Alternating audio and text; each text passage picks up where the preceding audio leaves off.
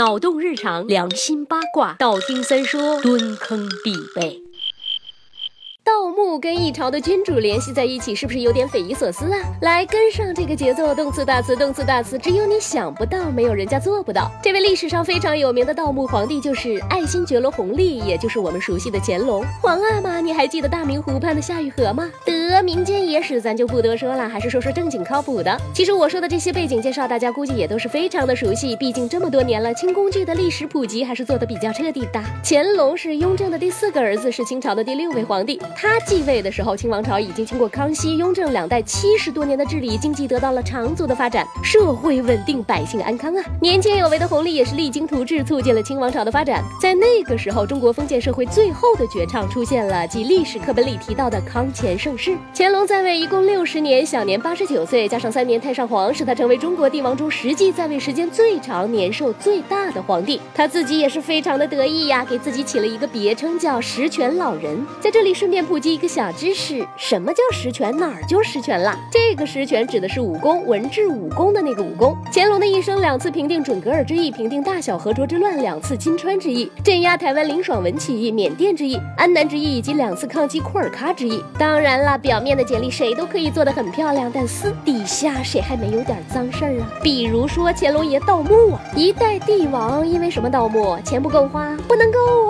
他爸爸和爷爷给他攒下了那么多，怎么可能不够花呀？乾隆盗墓纯粹是为了一己私利。古代帝王往往都是在在世的时候给自己修墓，乾隆也是一样的。他的陵墓叫玉陵，富裕的玉。这座陵墓可想而知，在清朝经济鼎盛时期修建的呀，十分豪华，异常壮观。末代皇帝溥仪在他所写的《我的前半生》里有过相关的描述和记载。墓中隧道全用汉白玉砌成，有石门四进，一全系汉白玉雕制，寝宫为八角形，上覆圆顶雕刻着九条金龙，闪闪发光。乾隆的棺子是用阴沉木制成的，安放在一个八角。井的上边，乾隆的殉葬品除了金银元宝和阴器外，都是一些字画书件和玉石、象牙、珊瑚雕刻的文玩，以及精致佛像等物。哎呀妈呀，像不像样？这么有钱，你还盗墓干啥呀？原来呀，乾隆在修建陵墓的时候少了一种木材，就是很珍贵的金丝楠木。为什么这种木材珍贵呢？因为这种木头都是生长在深山老林里边的，生长周期也很长，采伐和运输都非常的困难，所以当时每一根成品的楠木都值上万两黄金呢。这还不包括运费。如果加上运费就更不得了了。考虑到把楠木原木运到家比较困难，成本也太高，很多人就是直接把木匠带到山区原产地那边就地打棺材。传说有一位木匠造好棺材起运之前，专门烧了一碗红烧肉放在棺材里边，十天半个月以后，棺材运到家，打开一看，里边的红烧肉还有热气，还能吃。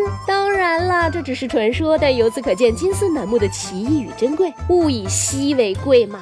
世间的帝王虽有无数的权力和财富，但想要找到。这种奇特的木材也是极难的。就这样，乾隆帝把目光转向了明朝的十三陵。要知道，明陵都是用金丝楠木打造的，而乾隆看中的正是明成祖朱棣的长陵。他不要别的啊，就要木头。用这种木头打造棺材、打造陵墓，他自己就可以千古不朽喽。大臣们这顿劝呐，可就是劝不住啊！皇帝太任性了，他打着给明朝皇帝修缮坟墓的名义，偷偷梁换柱，偷偷的就把人家那金丝楠木给。换到自己的坟里了。其实这种事儿啊，爱新觉罗家族是经常干的。从顺治帝开始就有偷木头的习惯，像康熙呀、雍正啊，他也偷拆明代的建筑打造自己的坟。但是偷人家坟里的木头给自己的坟，这乾隆帝是第一个呀。不过话又说回来了，他的这种偷梁换柱和其他那些又偷东西又鞭尸晒尸的行为比起来，已经是相当文明了。可再文明也是损了阴德了，因果循魂。若干年后，乾隆的坟也是被。人给刨了，被谁呢？我们下回接着说，拜了个拜。